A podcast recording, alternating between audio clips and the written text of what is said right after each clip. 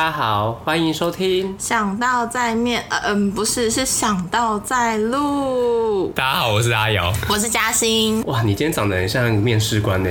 我今天根本就是面试官入魂。你要面试谁啊？我今天要面试的这个人叫做高天边，他是读政治大学广告系之后。前往韩国去创业的一个很厉害的高中朋友，那我看他现在已经很想要讲话了，我们就直接欢迎他出场吧。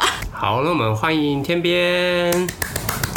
Hello，大家好，我是工作室主人，A.K.A 他们的高中同学，又 A.K.A 天边。哦，天啊，我名字怎么长啊？哦，好累哦。你自己帮自己取的？对啊。哦，好吧，反正前面两个名字应该非常的浅显易懂啊。那第三个为什么我叫天边呢？因为呢，其实我也是这个频道的一份子。那我前面几集都是在幕后看着他们，然后我自己也心痒难耐，就是想要上来录一波。刚好我又有其他身份可以上来录一波，哎，所以我就来啦。他就想要炫技啊。对啊，所以我才不想让他，呃，我才说 不要让他来上访谈。那我们今天就下班喽，谢谢大家收听，谢谢大家，让我们欢迎另外一位出场，直接从后面拉出来，对，啊，没有，就是。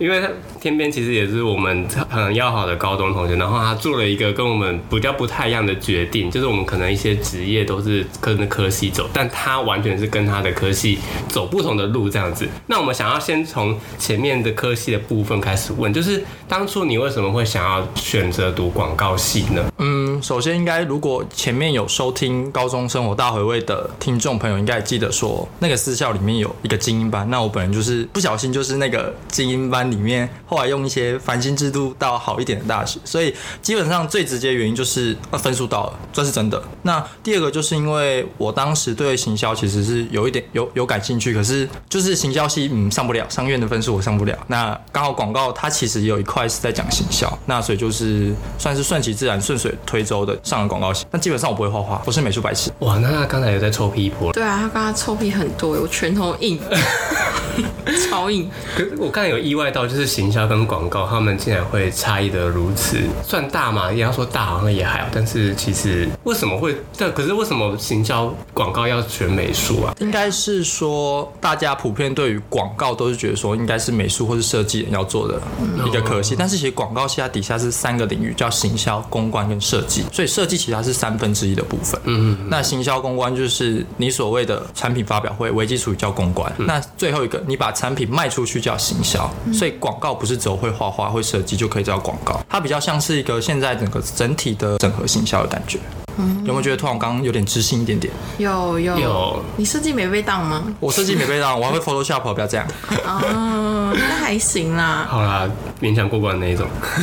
那你觉得你现在的东西有在工作中使用到吗？基本上就是我刚刚我所说的三个领域嘛。那一样做，现在在做品牌经营，就是这三个东西是缺一不可。就基本上说，你不会这个能力的话，你可能要找其他人去补足你的能力。就像我可能设计能力不足，我可能就是要找人去 carry 我怎么做。设计我的图片啊，我的一些行销的文宣等等，这是花钱的，对？也没办法，因为其实应该是说，不是什么钱都要自己赚，该让别人赚的时候就让别人赚，不然其他各行各业要吃什么？吃土吗？好，他开始攻击各行各业，在臭屁第二波，我没有，对不起大家，哎，我都在道歉了，开始，我跟来宾在道歉，连小飞都在道歉了，我们到底是这节目大家看着我们道歉长大的啦。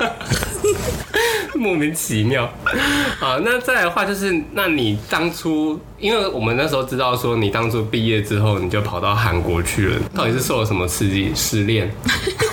毕业吗？哦，那时候只是纯粹我不想太快毕业，我就想说，哎，那去韩国交换一下好了，我就申请了，啊，就这么简单，对啊。哎，那就跟我一样，哎，我一开始也是想说，不要那么快毕业，就是反正我本来就是比别人还要早读，所以就是会多半年、一年的时间，所以我那时候就想说，那我就是把东西弄一弄，然后反正是可以毕业的样子，但是我就是硬去北海道留学半年，然后那半年就是过得超轻松，因为我其实课都学完，我没有什么需要修课的压力。然后又可以去呃日本的各个地方玩，就从北海道出发这样子，就是去玩乐的意思，更不是留学，假借留学之名去玩乐。我没有，我还是有念书 念一点啦。那我们去韩国的那位嘞？哎，其实嗯，因为我那时候毕业学分已经有了嘛，那我就是简简单单修个两门课。你看，大概一周大概两 A，然后礼拜二、礼拜四有课吧，其他时间就是嗯自由课旅行。你就是过着一个大四生活，但是在韩国过的意思。没有，我是延毕半年，我是过大五上，对对一。模一样哎、我也是延毕半年，好两个结拜啊，一个日本一个韩国爽啊！爽。好，这种这种我们我没有办法体会，但至少，那你为什么会想要选择韩国的地方？因为嘉兴他是日文系，所以他选择日本，这我可以接受。广告跟韩国这中间有什么瓜葛吗？就其实只是兴趣吧，就是我因为别人的关系开始接触韩国综艺，就觉得哇，韩国综艺真的哇还蛮好看，也很有创意。那就渐渐的想要去，因为之后也会去听韩国音乐，然后也会看韩国剧、韩国电影等等。那就想说，哎、那要不要学一下韩文？了解一下，更了解他们到底在讲什么内容。因为之前都是看中翻韩的，其实很多你直接笑点你是 get 不到的。那去学，其实我是到，因为正大有韩文系，可是正大韩文课超难选，就是他开给一般人的那种大学韩文一二那个超难选。那我到大四才也还是没选到，我就直接过去课堂跟老师说，老师，我选了四年选不到啊，你要不要让我加？因为我们学校的制度就是说，你可以比如说老师会加钱，可是他可能只有说十个名额，那十个名额可能就拿猜拳呐、还是什么打架，啊没有没有打架，猜拳居多，或是抽签等等，那才会决定说这个老师要不要签这么多人。那我就是直接去，应该算跪求老师要不要让我加钱，那、这老师让我加钱，就让我开始学习韩文。正大的新鲜人要注意哦，你们要先会打架才可以选到课哦。没有，我是开玩笑的。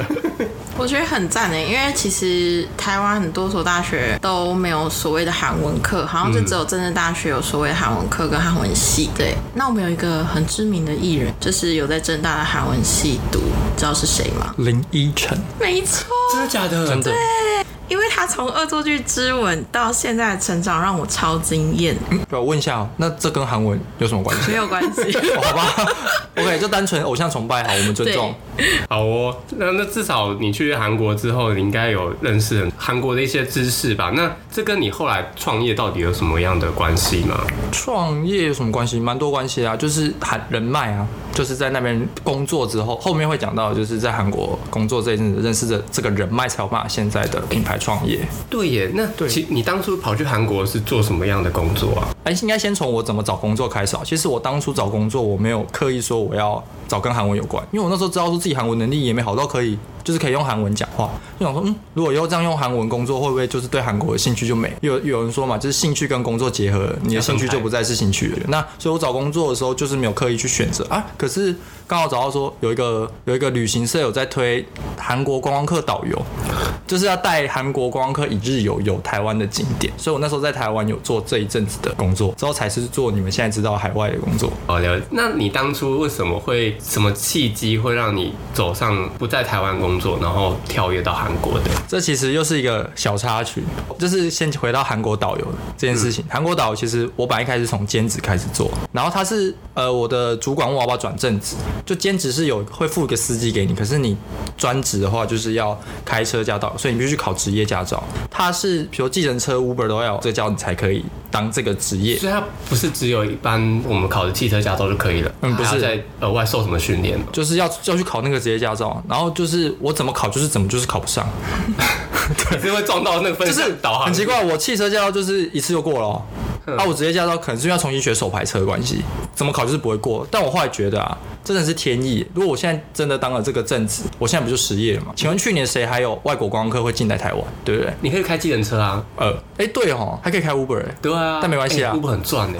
是吗？我不知道，但赶快去考 反正就是因为这个工作比较没有办法不顺遂，之后就开始在找别的工作。那刚好我大学同学他们家饮料品牌想要进驻韩国，那他们就是有在 FB 他有留言说有要进去韩国有没有会讲韩文的人之类，那我就是直接直接无聊去私讯他。他就马上当下约出来就聊天吃饭聊一聊，哎，就这样成真了。我想说也是一个机会，我去看看韩国市场跟台湾市场的差别是什么。尤其是你是把一个台湾的特有的饮料、你的文化嘛，珍珠奶茶去宣扬给国外，我觉得这也算是一种算是一种当外交大使的感觉，所以我就觉得哎，可以去试试看这样。所以你那时候在台湾就先可能学一下饮料的部分，然后就跑到韩国去开店的意思吗？就是我要去协助当地代理商做整个呃整个品牌落地，所以当然要先学饮料，所以我在台湾饮料店先蹲了两三个月，很密集的训练，哦，就跟一般正常的可能 part time 转正职的，就像是储备干部的感觉。嘿嘿嘿对对对对，然后就训练完之后，其实也没有训练到非常彻底，因为时间很短暂。那他们急着要开店，那我就是也是反正就一无所知，就直接不是一无所，大概知了五十趴，然后就先过去了，就先过去看代理商要怎么样，因为其实那里那时候还是零的，他的培训中就是我要帮他建个培训中心，可是那时候完全就是一个仓库，就是完全空的啊、机器也没进来，然后食材被挡在外面，检验还没进来，对，一切都是从零开始的感觉。他等于开一个职圈，然后叫你做全部的事。就是塞塞亏。这样讲是对的吗？可是创业不就是这样吗？就是从零开始啊。我觉得就是很符合创业的那个感觉。而且重点是你又走在不同的路上。我发现创业家好像都不会跟自己走的科技相关的耶。对，可是不会觉得很无助吗？因为你要从头开始去弄这些，要准备那个，然后你又不懂，然后筹备什么的就很麻烦。就是因为基本上我也都是没经验的，就是别可能别的，比如说海外督导，我们在海外督导，他们都是可能到别的国家已经有去驻店，我完全就是也是摸索。比如说机器进来就接水管电线，他们会接嘛，啊剩下机器测试也是，我也是第一次测啊，啊如果不会就是问人啊，我可能就是脸皮厚一点，我敢问，就是问说，哎、我不会，可以教一下嘛之类的。可是你那些都是韩国的师傅吧？呃，不是，我是说。等他接好之后，比如说剩下机器设备都是台湾的设备进来的，那我就可以去问台湾总部的人说，哎、哦我碰到一个问题，可以帮我解决这样。用远端的方式，对用远端的方式我也是当下跟那个腮胡在那边沟通，我想那你很厉害耶。跟财务不用沟通啊，因为他讲那些水管电线我也不懂、啊。对，因为这更这是另外一个专业。没事，没事，他是另外一个专业，所以这我不用管，我只要负责把机器测好，让它可以正常运行就 OK 了。哦，对就是把他们店里面的 SOP 带到那边去。哎、没错，然后帮他建完培训中心之后，帮他陪他建了第一家店，然后更神奇的是，第一家店竟然就是开在我之前交换大学的校区，超超超奇妙的缘分就是呃哦热、它外面对大学商圈啊，就类似台大公馆商圈那种感觉。就我从来也没想过我会以这种方式再回到我之前交换大学，哇，真的是天意耶！真是天意以。后改名叫天意，不要在天边了。大家好，我叫天意。哎、天意蛮好听的哎，天边天边很容易变成天兵呢，对啊翻译的过程。我们今天帮你找新的绰号我以为。你当初就是想要被这样叫错，所以才叫天边的。不是啊，谁想要叫这名字啊？嗨，天兵，天 啊，不对啦，是天边。直接被告。哎，我们友情到此结束。没啦，开玩笑的。嗯那再来的话，就是从他们培训中心完了之后，到你创的第一家店。那后来什么原因又让你回来了？还有，当然就是大家都知道，你知我知，大家知疫情爆发之后，就他们暂时也没什么动作。然后当时韩国是新天地爆发嘛，就是除了中国大陆以外第二个严重的地方，所以那时候大家就说要不要先回来。所以我就是赶在去年要那个什么，那叫什么居家隔离的前一天拉死线买机票回来。哦，对耶。可是你那时候遇到这件事情的时候，因为有些人像我知道，我有些朋友他们会选择可能在留学或者在那边工作，后来会选择在那边待一下。可是你那边的东西怎么办？哦，我那哦，那我就觉得我很佩服我自己，因为那个时候就是我哎二月二十五回来，我二月二十四那一天，就是他说我代理商跟我说我房子要清空，因为房租到期也不确定能不能续租。然后我想说，然后我隔天早上八九点飞机要飞吧，我用三个小时把我房间清空，我超累的。哇，然后净空之后，行李我也带不回来，我就先丢了一堆行李，先丢在代理商的培训中心那边。然后他到去年十月，因为我觉得回不去了，他才帮我寄回来。哦，嗯反正打包时间就三个小时。对，三个小时。然后我还要回去，重点是我还要回去培训中心做最后一些事情的交接，因为他们其实那时候同时在筹备第三家店。我本来是要想说是待到第三家店开完我再走，可是因为他现在爆发太快，一方面我爸妈会担心，然后我们总公司也觉得说先回来啊，代是代理商先建议我先回来。嗯，对，好，三个小时哎，你三个小时可以做什么事情吗？我三个小时大概就是慢慢的赖床起来，然后洗个脸，划一下手机，大概三个小时就过了。简单就是从床上下来，到出门就会花三个小时。我是个有效率的人，他是时间管理大师，没错。三个小时根本就是把东西，他根本就是把东西全部丢到垃圾桶吧。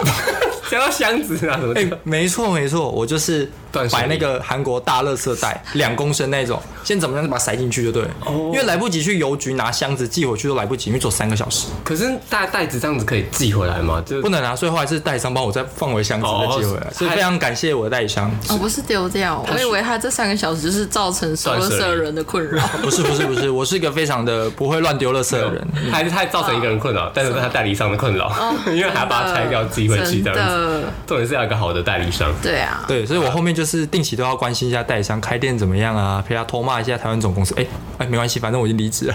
哦，对，哎，可是他台湾代理商是也是台干吗？还是是那边的人？你说代理商吗？对对代理商韩国人啊，就是那里就只有我一个是台湾人而已啊。就是你一个台干，嗯，而且而且我不是在大城市哦，我是在韩国比较偏观光胜地，就是韩国人居多的城市。就是你不会韩文，你应该没办法在那里生存超过一个礼拜的地方。太强了吧？还是想让我们佩服他，所以他讲了这一段。臭屁 runs ball。哎、也没有啦，还是要剪掉也可以啊。不会剪啊，不会剪，帮你留着，帮你留着。谢谢大家，谢谢大家。这集名称就是一切都看天看天意边的臭屁挤挤。这样感觉我下一集就不见了，被封杀。在在后面，不会啊，你就永远在幕后。你要珍惜这一集，因为只有这一集。那是我唯一的出场的机会，没错好吧？那我要珍惜一下。傻眼。我自己也不是说臭屁，就是说，哎、自己有办法完成，也是蛮 蛮幸运的啊，意想不到，就蛮特别惊艳的感觉。嗯，要谦虚一点。那当然，在最后就是也不是最后，就是在在你人生的最后这个阶段，有这样讲的太快。Hello，Hello，等一下，你等一下，这个节目还没有结一下束，你不要他这一集直接就是宣判死亡，好吗？好可怕哦！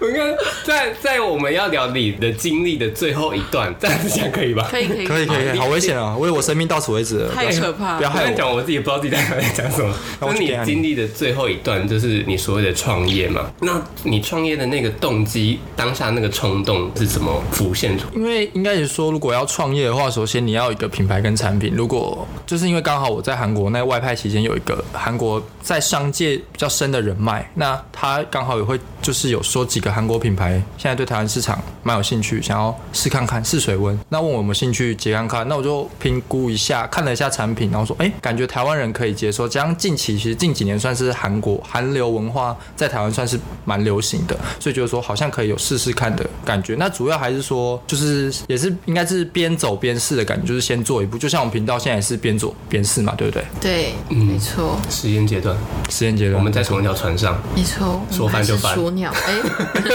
你不要再诅咒我们节目了，大难临头各自飞。他自己也没关系，我准备好可以飞了。好，那因为其实你从要做这件事情的话，它又完全跟你之前所学的东西又不太一样，因为你单纯只是靠人脉嘛。那你也知道说，从要进食品或者是要经营品牌这件事，又是一个新的挑战。这些东西你是怎么样去恶补？其实一开始也没办法恶补，因为我真的也不知道说，也不知道要找谁啦，因为我们可能我周边没有这样的人。那也讲说，那如果我就是不会，就是去查资料，就是去问。反正就是我敢问啊，就是任何的什么承办人我都敢烦他，可能烦他一小时我也不在意，然后坐在一个说，哎、不好意思烦你那么久，不好意思，我是新人，请你多多包涵这样感觉。就脸皮厚了，对，脸皮厚，嗯，脸皮厚真的很关键。没错。对，真的知道多好用了吧？你说刚才臭屁跟脸皮厚的部分吗，刚刚再多加一个 hashtag，这个就是需要学习的地方。创业 Hashtag 创业需要学习地方，脸皮厚。二是什么？臭屁，对，哎、不行，创业不能太臭屁了，真的。前面只是开，成功之后才可以臭屁。前面大家是戏剧效果，大家不要想太多。好，我记得有有一段时间，我有让我压抑到，就是呃，天边他回来台湾的时候，那时候我还印象停留在他在韩国嘛。那他有一次就忽然密我说，哎、要怎么就是处理那个食品进海关的添加物的部分？然后我就有吓到，想说，因为我因为我是本身读食品嘛，他会来问我这件事情，我有点吓到，因为我想说他在韩国那边干嘛问这一个东西？你没有回他，你是不是被盗？我那时候当下真的好像有那个感觉，就说我矮就冲给我报，你没有跟他说，我绝对不会借你钱，我很穷，请不要找我。然后封锁。然后今天这个节目就不会存在了，我们就没有这件工作室可以使用。好险他不是秘密耶，真的，因因为他被就会这样我忙封锁。好回来。好啦，因为还好那时候我我因为我在公司有经历过就是食品进口这个这个案子，所以那时候有跟他去研究了他的东西。因为他，我觉得我必须很佩服的是，他之前读的完全是跟食品没相关的东西，但是我在跟他对一些我可能我知道的食品要进的一些细项的时候，他其实都蛮了解的耶，有让我出乎意料。那我就问他说：“那你这些东西怎么都懂？”他说：“他就是东问西问的这样子，反正就是能烦的人就尽量去烦他这样。”所以他的那个 sense 已经超越以前我认识的他，对于食品这一块啊，对对对对。可是我觉得我不意外，因为他呃，虽然他很强啊，他自己个性，但是我觉得他本人让我就是在高中的时候印象就是让我觉得他是一个学霸，他就是什么都很努力学，然后也不会觉得说呃不会，所以我就烂这样，不会，他会不会，然后他就要去问，他就是很积极勤奋在问老师的这样子的一个人，所以他之后创业的路上，然后他很积极的去利用身边的人脉跟材料，我觉得我不是很意外啦，对他可以走到今天，就是完全还是他自己的努力这样。哦，跟我们差很多哎，因为我丢蛋就是我们两个，对啊，我们为什么会走在一块？人家不是说物以类聚吗？我不要，我要跟你分开。所以这个频道就需要一些活力元素，才有办法让它继续生存嘛。如果我就烂，就一路就这个频道就是烂得下去，对不对对，？我们需要有一个人 push 我们啦，对不对？是我们要 push 你吧？是，只我也觉得是有我吗？因为你的重量最重，所以要 push 你。哦，这个要剪掉了。道歉。啊，那那回来回来，就是那在就是你创业，因为大家一定知道创业这东西一定不会一帆风顺，所以你中间一定会有遇到一些，除了我刚才讲的就是领域上的不同之外，你还有什么是会遇到的？其实最主要就是你刚刚有提到，比如说，如果假设你今天要进的一个东西，它特别是食品的话，那它的法规就特别严格。那就是你真的要去，应该阿瑶应该已经深有同感，就是你要去确定说这个东西能不能进，它的它里面的添加物有没有台湾不能进，就是哎、诶明明很多国外都可以用，为什么它不能用？不好意思，台湾就是不能用，那你就是不能进。嗯，对，就非常印象深刻。所以这个部分就是也是下了非常多功夫啊，因为真的我也不知道。然后这也是一开始人家韩国给我的，可能就是那个成分可能就是韩文或英文。OK，我连中文都不知道它叫什么了，所以人家叫我翻译啊，没办法，我还是只能翻，因为只有我会韩文跟中文，我就找英，就是边找韩文又找英文找中文，就是大概三倍的 check 之后才确定说哦这个标签怎么做。那做完标签之后，就是也要去给包验行去验说，哎，我这样中标有没有办法过？嗯，那前面还有一个一个最重要就是，如果假设你今天的食品成分是含一点，无论是中药还是西药成分的话，你就要先去卫福部玩一圈。嗯，对我本来就是有一个产品，它是人参类的产品，那它就是可能含要看含量成分多寡才能决定能不能进。那我就是先去卫福部跟他逛了一圈，哇，那逛了三个多月，真的是耗费我脑力。就是他要各种资料，那要各种资料，我当下我也没有资料，那我是要再去跟韩国公司要资料。那有时候韩国公司根本就不懂说你到底为什么要要那么细的资料，好像以为我是商业间谍，但其实不是。就是我只是要这些含量的资料去给卫福部去验，说那个资料能过。有些就是根本在算数学，这些我高中数学也不是很好，然后就一直在那边算说，嗯，总共要多少人参，嗯，他做几包需要多少含量，要几趴。OK，我那时候顿时觉得，嗯，我数学回来了的感觉。我非常有印象，就是那时候田边他给我，他给我他看他的成分，然后问说这台湾能不能加？你知道那个中文说多怪就有多怪，就一看就知道一定是直接翻译过来的。当下可以理解他一定是这种韩文直接翻成中文多困难。然后那时候我也帮他去去再找一下，说他有没有别的英文啊？因为讲英文一定是最。最最最普遍的嘛，也没有，所以我就只能从他的中文去发现说，其实告诉你，台湾的食品做食品比做毒品还难，因为食品的法规超级霹雳无敌多，也超级无敌霹雳复杂。对对，所以如果要读食品的朋友们，奉劝换条路会比较开心一点。等下这一集是又突然又转回食品是吗？是做你的部分吗？没有，那是因为他刚好接触到食品这一块，所以我们都很有共鸣。食品真的很难呢，你不要以为只有吃很容易。怎样？你都只知道吃而已，你都只知道我吃现在。脑中一片空白，我就想说啊，不就是食物而已嘛，有需要这么复杂吗？超复哎、尤其是它定位服务这个最麻烦，中西药掺杂很麻烦。我觉得就是不不论哪一个国家，应该食品都蛮严格的吧。而且我觉得食品严格也比较好啊，这样吃比较安心。就像你看我现在吃的，这是惟妙惟肖的。不管怎么样，你都吃得很安心。而且你都是拉萨假拉萨多、啊，你有差吗？谁跟你拉萨讲拉萨？卡掉不录，这这这一集怎么一直在攻互相攻击啊？其实我在录疫苗人录主持人啊。真哇，的第一次看到来宾这样子。都冒青筋了。好，那还还有其他的干股谈吗？还是目前遇到最多就这样？然后在不算干股谈，就是在就是你有产品的，那他可以进来，那你就是要找我要在哪里卖，那就是也要去根据你的产品特性的特色去选说，哎，哪个平台最适合我？我是要在线上卖还是线下卖？那现在最普遍还是在线线上，就是在就是比如说购物平台电商的部分，它会比线下卖便宜多，是因为你就不用店租，你不用实体店面，所以一开始创业的人，现在创业人都会先选用线上卖的方式。那选好平台，那你要去做平台的设计，就是我的照片要怎样美美的出来，人家才会吸引你去买。哇，那回回到你的专业嘞，读了四年的东西，终于回了一圈，又终于回来了。对，就是广跟广告是脱离不了关系啦。就是比起前面那个饮料的部分，那这个真的是回到我自己的本行，就是我想做的事情的。对，整个峰回路转，然后又回来了。哇，真的我觉得很是天意不。错。所以你回了一圈之后，你还是会回到日文哦。对啊，我真的超不想再，你你该怎么那么小声？因为我对心虚了，消音了，蛮心虚了。这个节目毕竟是公开的。大家小心了。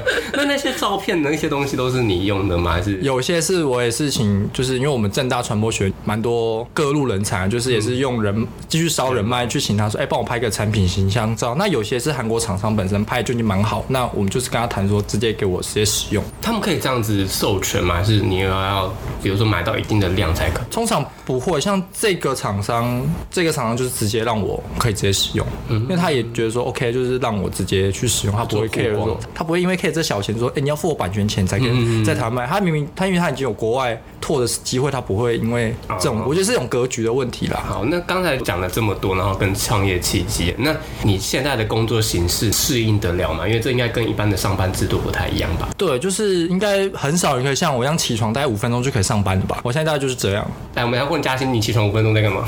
我起床还在床上，把五分钟手机我每。天上班前都要挣扎很久，还是今天要请假好呢，还是要去上班好呢？这种人就不适合创业。好，应该是说不是说起床五分钟，应该是说你到上班的场所再多少？我说三十秒，十秒就到了，因为大部分都是要出勤嘛，对不对？对啊，他就在家，我还要骑去我上班的地方，够远的。假如我今天在家里工作的话，我一样啊，我也是三十秒啊，五分然后钟啊然。后你就完蛋了。没有没有，那那三十秒之前可能会挣扎个五五分五个小时吧。我也觉得，还好吧，我没有挣扎那么久啊，五个小时怎样再睡着？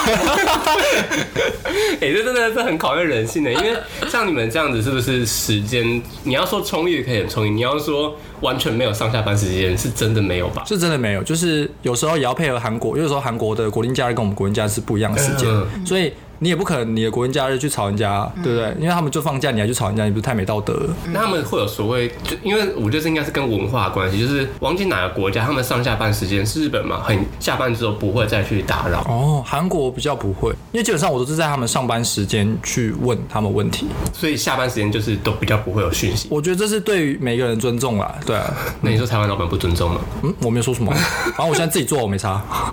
我反正就是下班的时候应该收到蛮多的简讯，应该蛮多听众都会有些是感慨。应该深有同感而。且最近最近新闻才在说，就是呃，你下班老板你只要传赖就要算加班。哦，真的吗？你知道台湾最新的规规矩吗？哎、真的应该说新闻啊，新闻这是可以提告的、哦，可是我觉得你刚刚说那个什么上下班时间很严守，然后下班之后就不再吵，那个我觉得不是日本，因为日本他们真的是硬吵虽然我们公司啦，就是像你讲的那样，就是下班之后不再就是联络什么的，可是基本上我们公司的人都蛮社畜，包含老板，所以我们都是呃传讯息，在他们下班时间传讯息，他们会秒读秒回，告说你要干嘛的，然后我都会想说，这个人根本就是二十四小时在上班，他没有在放假，很可怕。然后主管阶级也就都是这样了，那可想而知，我们这种中中阶主管的也是，就是通常都蛮社畜，就是还是会点进去看，虽然可能他没有回你，但是我们就是都还是会看，就是会有一种想看的那个冲动，就觉得说，哦，这个要处理或是要做什么的，就是真的是社畜心态。可是像是我们创业的话，也是二十四秒要待机啊。那讲讲，对啊，你举个例，比如说，有这么好笑吗？二十四小时，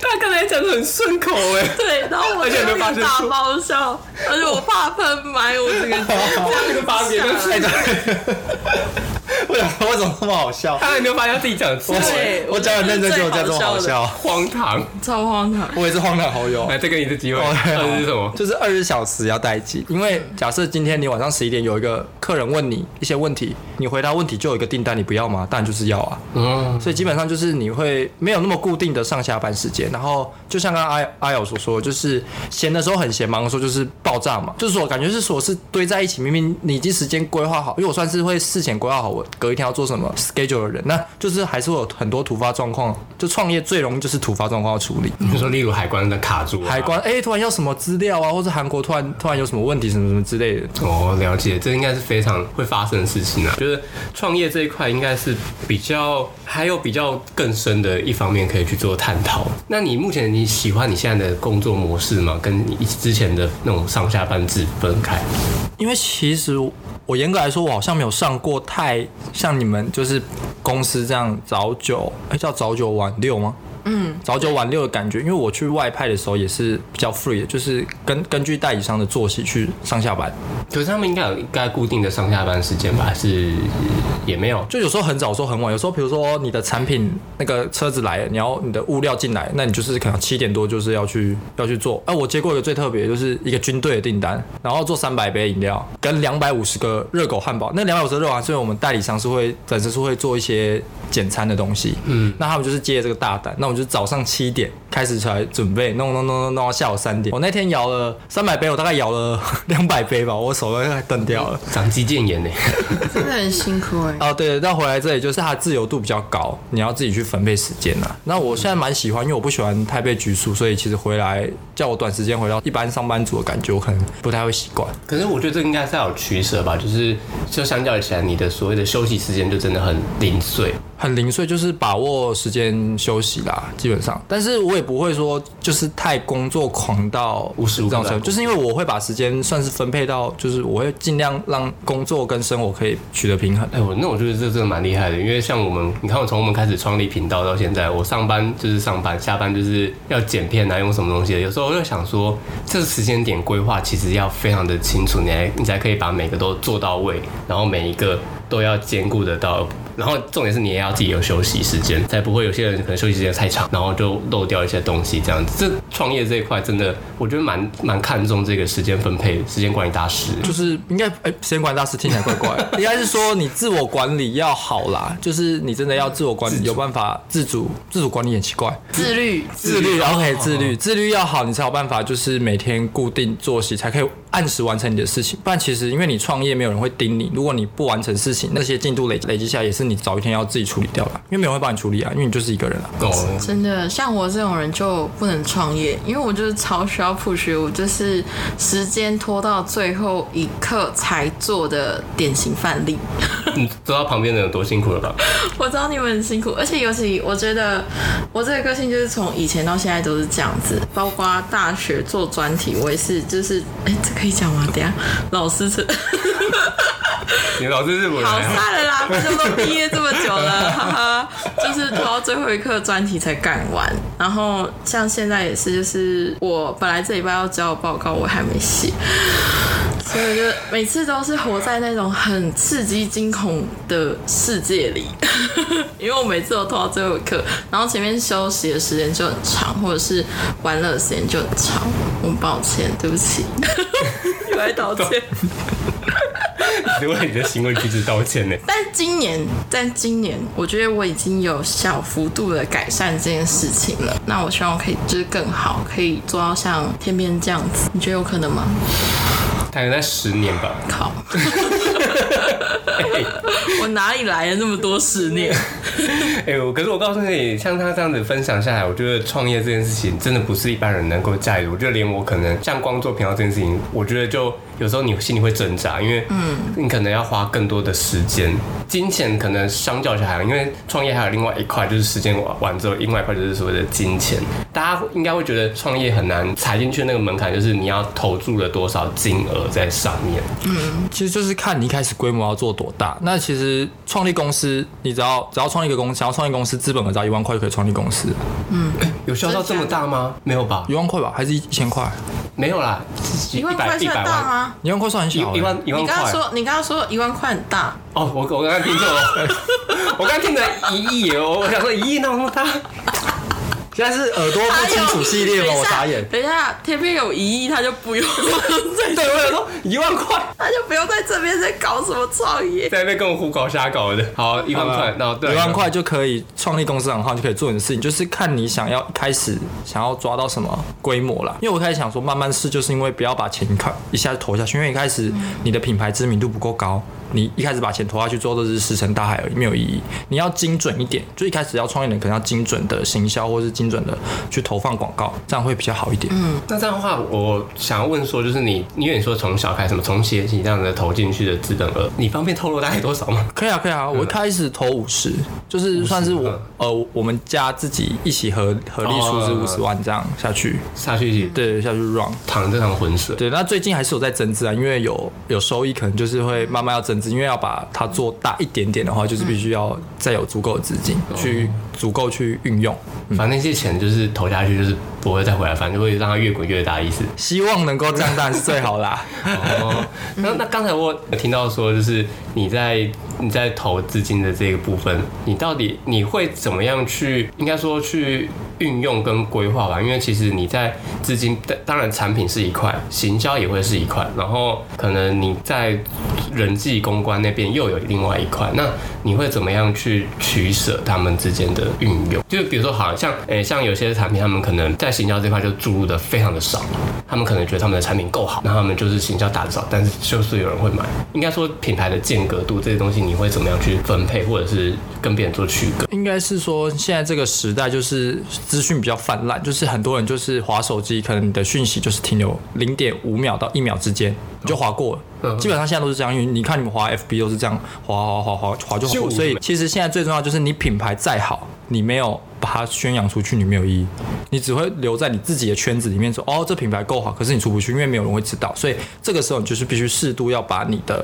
传呃传播的深度把它拉高一点啊，声量拉高一点点，这样你就会可以渐渐由下一个人扩散，再一路扩散扩散扩散出去。那这是你做品牌一定要第一件事情要知道的。就投放资金吧，至少行销，我觉得行销这一块还是要投放的资金在上面。资金一定是要投放的，对，不论是卖什么东西，除非你像，除非你已经像很有名的那种大公司，很很有名的食品公司，它已经很有知名度，比如益美，但它突然钱都已经投很大，所以它根本没差，嗯，它不用增加品牌知名度，它只要提高品牌销售量就可以了，哦。对，那是不一样的思维啊，对，每个阶段每个阶段都不一样思维，像我觉得天边他现在这样刚创业，他变得钱要用的很精准。对，他可能要知道他什么时间可能是最多人去浏览，可能像社群平台，然后去投放那个时间点的广告，然后让它可以被浏览的次数最大化。因为其实广告这种东西是你越看越多，是真的会变得想买。因为我自己就是那种脑波很弱的，所以一个东西我只要看到它很多次，我就会好奇它到底是什么。那再加上它如果广告够抢眼，就是你像你划广告，你可能那个速度真的就是零点五到两秒好了，了不起两秒。那它要怎么样直接抓到你的心？就是你看到就哦，这个我刚好需要，或是哦，这个我想买，然后你才会划上页。滑上页之后，你进入它的主页之后，再你就会看价钱那些什么有的。这个重点就是要让它变得，你看到这个广告，你就会想滑上页，而且还要被你看到。所以就是被看到跟你想滑，这是这两个重点，我觉得啦。因为我自己都是很常在画 IG 什么的，然后就会翻到广告，然后我发现我大部分会往上滑，一定是他有抓我什么点这样子，然后而且我重复一直看到。那就是那个啊，所谓的那个演算法，现在很多电商他们其实都会有用这种演算法，就让对你知道这个东对西。，而且那个也是可以，就是用数据分析去分析出来的。因为我们公司自己有在做这块，所以我有稍微听说一点点。这个你们系所应该有在学吧？对，之前有稍微学过一点点。哦，好，那在问在问比较专业之前，我们先以消费者角度来讲，如果今天你一个个产品的行销，应该说产品的广告，你会注重会什么东西让你比较吸睛？我的话，我觉得是耸动的标题。哦，你我是以这人就标题为是很？浮夸，所以我只要看到他那个标题是呃够抓住我的，因为其实你要去看什么商品的精美度什么的，那些都是我在划上页之后才慢慢看的。但是他如果一开始就跟我说，嗯、这个就是你要的，然后我就想说什么什么是我要的，然后我就会看，然后就是看它到底是什么。但是我就是很容易会被这种就是骗骗进去，它可能里面就很烂哦。对，但是基本上我自己是很容易被这种耸动的标题就是吸引进去的人，听起来像文案吧？会被文案跟标题。文案、文案跟标题吸引的人哦，那我不太一样哎，我比较反而是视觉感。啊，对，就是就是标题是其次，但是我第一个一眼看下去那个视觉感，它会是我有没有选择要再多停零点五秒的那个关键，所以我可能比较对于它的形象照片会比较 care，然后可是我在第二个就是价钱，因为因为像我自己本身做食品，然后我们我的工作其实类似 PM 有关于在行销这部分，我都知道说文案这东西都是在骗，对文案文案这东西都是在阐述一个产品过度放大后的样子。请跟广告人道歉。你这样形容没有比较好。可是我必须说，来，我来，我们我们再这样广告系还是等一下，就是我因为我自己也是在做就是行销这一部分有接触到，所以我都知道说那些文案啊，我必须说就是文案这些东西，当然它对消费者来讲是非常的吸睛，因为很多人就是会因为这样子，然后就就跑进去买了，但是。对于我们来讲，我们还是会比较希望说，我可以看到它真正的成分或者真正的比较专业性的东西这样子。所以文案对我来讲，可能就是先摆旁边，我反而是以视觉上来讲，当然这样好像也比较没有比较专业，但是视觉对我来讲就是第一顺位这样子。好，那我们再现在请专业的回答。我我要回答什么？就是 问题是什么？你忘记问题了？不过我觉得让我补充一点，我觉得像就是跟我一样的就是肤浅的消费者一定有很多。超多。所以哎文案还是真的有用，要不然就不会一天到晚那广告那个文案都那么耸动，就是还是可以骗到很多点击率，点进去大家骂爆，但大家还是会点。这是台湾人生态啊！没错，我觉得我们可以花一集来 来聊聊，就是这种广告泛滥的生态。被所有台湾人打。不是所有台湾，是所有广告人，包括对面那一个。啊，这个问题就是说，就是你在于，就是我们刚才不是说滑很快的这些事情嘛，然后你哪一个它的关键点会让你多停留，甚至是冲动购买？其实你们两个讲的都是都是会有这种消费者，所以你两个都要去兼顾。先有标题吸引他们之后，你的图片要够美。如果你图片像虾皮随便一个盗版淘宝的照照片，你会想要买吗？完全就算是你会想要买吗？不会，我就一看知道它是盗版公仔。呃，就是因为我很常买公仔，但是我就是去虾皮看，我都会想说，它那个图片这个也太烂了吧，到底有谁会买？然后有一些就是很骗人，他放很很好的那个图片，可他实际上就是他不是正版的，然后你都要去下面看那些评价，有些人会就是拍照，你就会知道哦，原来他都在骗，真的。这这是这电商应该蛮蛮重要的一块一块部分。哦那如果今天是你的话，你的第一顺位会是什么？当然我这些都是兼顾了，但是第一顺位，第一顺位，我觉得还是回到广告本质，就是你要去介绍，你要先去有足够的文案介绍，再才是图片。像你们会有那种品牌故事吗？因为我自己故事很喜欢读品牌故事的人。那我现在就没什么品牌故事可以写啊，就是还年轻啊。但是品牌故事是一定有用，因为其实行销最有用的一环叫说故事。嗯，说故事会吸引人，因为你从小到大我们都是听故事长大的人，嗯，会觉得说这个会对你呃对品牌的印象度会提高。对我上次去吃路边摊啊，吃臭豆腐，然后臭豆腐店旁边就有一个很大的品牌故事的那个看板，我真的很认真，对我真的很认真把它看完，因为我想它做成这样一定很厉害很酷。他就在介绍那个臭豆腐，它其实以前就是叫臭豆腐很难听，可是它是就是皇上使用的那种御膳，所以后来就证明叫金方。我就想说，哦，我都不知道哎，这个超酷的哎，就是我们吃一个很单纯的臭豆腐，但是它可以有别的名字，而且它以前还是皇帝在吃。好，那我回到最后，我刚刚再补充一下，就是其实应该是要看你在哪个平台。那假设你今天是在 FB 或是 Instagram 这种所谓的社群平台，那图片一定是优先，因为人的眼睛马上看到是图片不是字。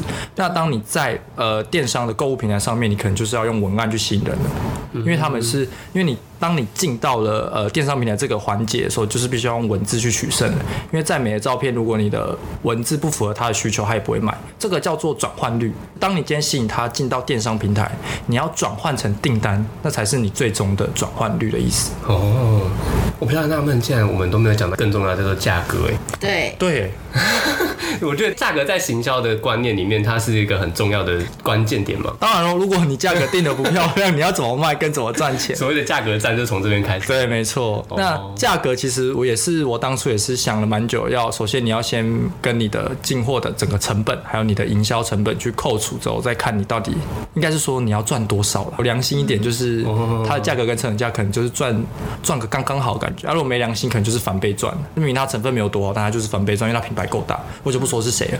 嗯所以有良心的趴数是加多少？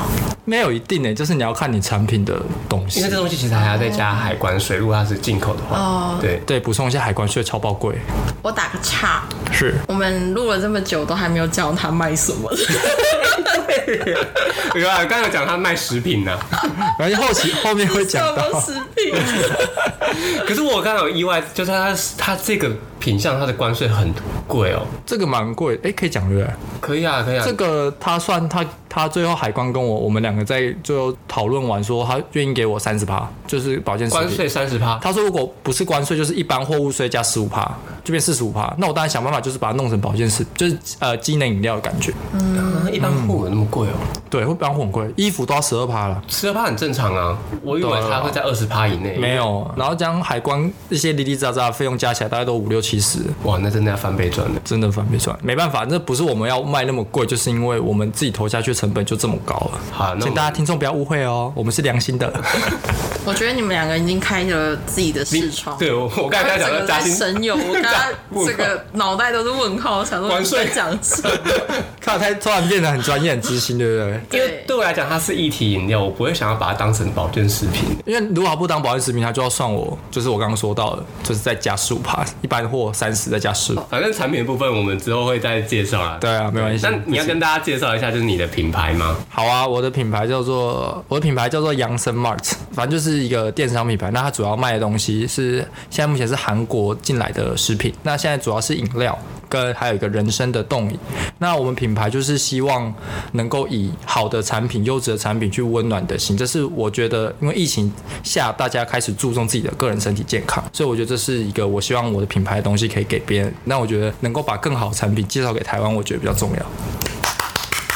好，那再来的话，就是我们次节目都会有一个流程，就是让来宾就是做性向测验，然后我们来对应是不是跟现在做的，或者是自己的个实际的个体是不是真的都是一样的。那天边这边也有做了性向测验了，他的答案真的是令我们非常的匪夷所思。真的超匪夷所思。让他自己讲，他性向测验的结果是什么？因为我是第一次做 MBTI 这个性向测验，然后我是 E ENFJ 教导型，教导型，天？兵教导是，天边教导型。尊重尊重我的名字。你有想过他会是这个职位吗？然后不然我先问，你觉得教导型是类是哪些职业？教导型就是像人资啊、PM 啊、作家。老师问号好了，广告这个有啦。嗯，然后教师问号第二个，再来什么节目制作有啦，他还蛮有节目效果的，毕竟就是看韩综长大的嘛。那来讲一下他的那个个性，温情有同理心，没有啊？他是 哪有温情同理心？我有同理心，你干嘛这样？那我会借场地给你们吗？反应敏捷，哪里反应敏捷？他反应算迟缓的吗？他刚才二十四秒，顿了那么久，顿了那么久，哎不是对讲错。好，有责任感，这个可以啦，这个肯定。还有什么理想主义者？所以现在单身，你跟我对所有理想主义者道歉，我很抱歉。讲的一副你不是单身的样子。长的一副你好像不是理是你看温情有同理心在哪？对不起，节目到底要逼多少人道歉呢？可以啦，他优点我觉得写的都蛮准的、啊，就是善于社交、热情、理解他人需要这个我觉得他刚刚讲品牌故事的时候有透露一点点，对，但跟我们相处好像没有。高度协调可以啦，你看他把这个工作室借给我们就知道了，他多有协调。这个好像不会，这个协调没关系，那那什么？应该是应该是跟那个韩创业吧国那边的，对对对对对的协调的这部分。嗯，那缺点就是过于理想化、臭屁。没错，感情形式，对没错，然后急于迎接新挑战，对他什么都不懂就去，对但他还是做的很好，很厉害边走边学，这真蛮被佩服的，哦他的勇气。对，就差不多这样子，你要说他准吗？就是一半一半吧。教导型这三个字好像是让我们我们百思不得其解。对，那天边自己觉得准吗？我也是觉得一半一半，但是应该教导型是不是算是比较，就是你创意可能要有点 leader 的感觉，是不是也算是要教导型一些特质？不然你可能没有办法当领袖，因为一般有些人可以把事情做得很好，可是他没有办法去总纵观整局整个全局的感觉。嗯，大家懂你的意思。对，嗯，但是我可能真的老师好像有有一点难的，可能就是一些很很闹的老师吧。你会打小孩吧？我不会打小孩啊，你看起来小孩看到你应该就哭了，哦，我很可怕吗？大家大家心知肚明。对，没错，哎、我现在我大学性格变很温驯，好不好？所以他以前暴躁我。以前暴躁、嗯我没有说，我高中蛮暴躁，我承认啊。哦，他高中有啊，因为他好像是狮子座。我好，我记得一段就是印象最深刻的，那时候好像那个现在又回到高中时代了，补录，那个乌鲁乌鲁乌鲁木齐。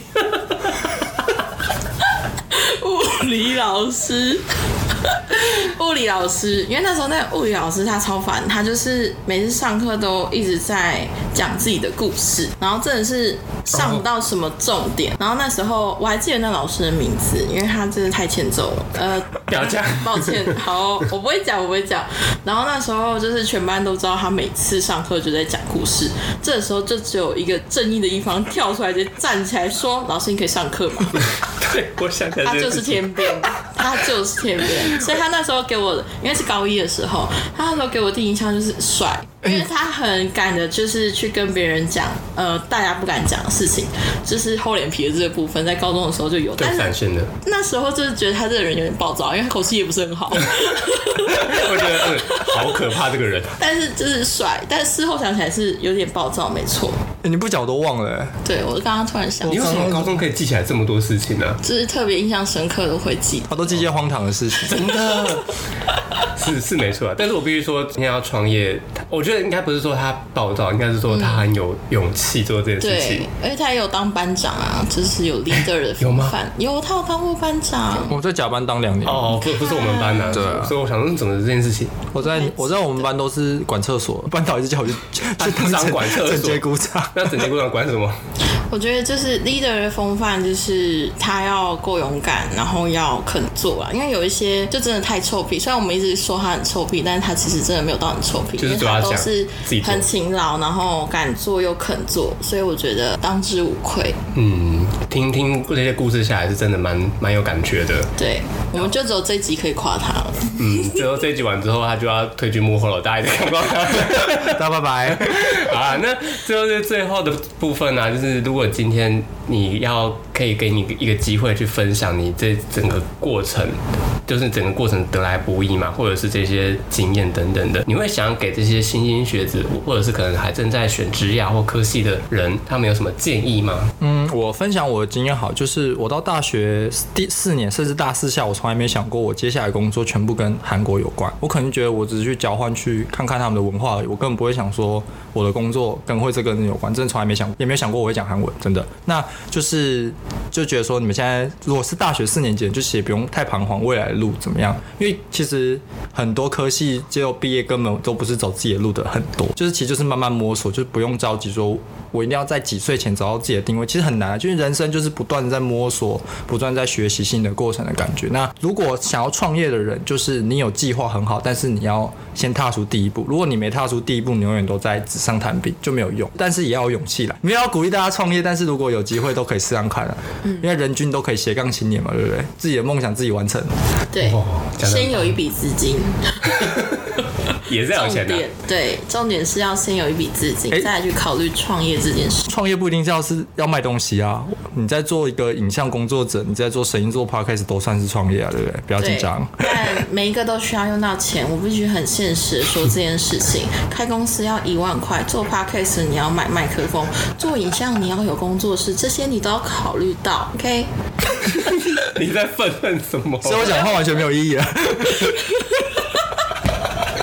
有啦，还是有啦。我只是就是想要，就是让大家去思考比较现实面的问题。可以多思考啦。那因为毕竟真的最后一个最重点就是我们都还年轻，三十岁以下你跌一次都还可以再站起，这是赋予年轻人的一个特权，所以你就是勇敢去试看看吧，何何尝不可？说不定被你试成功了。你应该跌倒就站不起来了吧，什么？就在趴着讲话 直接趴着。什么？我现在也是很努力的站着啊。你现在不是躺着吗？我现在就是半躺。能够躺的就不要站起来反正有你。们拉我就好啦，哈哈，两个一起应该可以吧？你们看为什么十秒前傻眼？的自己呢你们 为？什么看十秒前的自己呢？就是假如万一有一天真的跌倒了，我还有对没有人帮你身压下来边这没些有很赞的合作伙伴可以拉我一把，对吧？今天录完我们就绝交了，不是吗？喂，好啦，那承接刚才天边讲的，就是其实在这个新的世代啊，你要说创意，其实要创意的话，比之前来讲算简单吧，应该算简单。但你要说它真的有那么简单吗？其实也没有。像刚才嘉欣有讲，不管是时间、金钱，还是你要耗费你所有的脑力、激励去想一些你的不一样之处，都是蛮考验你这个人的个性性质，然后以及你勇不勇敢去做这件事情，都很不容易。所以我觉得今天这个节目都会带给很多可能想要身边或许想要开始创业，或者是你可能想要经营自己的品牌的一些人，可能有多一点点的素材去做参考。好，那我们就今天就谢谢天变的跟我们带来分享，谢谢。耶。耶、大家说不定哪一天我会再出现哦，请期待。好，那没有那一天，没有那一天。之后他就要去幕退到幕后去了。退到幕后。我最后想要补充一句，就是我最近在呃蔡康永的那个 IG 上面看到了非常不错的一句话，就是有牺牲呢才叫目标，没有牺牲的话叫愿望。希望大家的愿望都可以变成目标哦，就这样。这句话还蛮有蛮有道理的。对对吧还不？错我会把它简短化了，因为它原句有点太长，我刚刚没有就是整个记起来，但是它意思就是这样子。那我们今天节目就到这里喽。喜欢的话可以按下追踪我们，我们之后会带来更多不同的节目以及更多的访谈给大家。那我们就下次再见喽，拜拜。拜拜，安妞。安妞。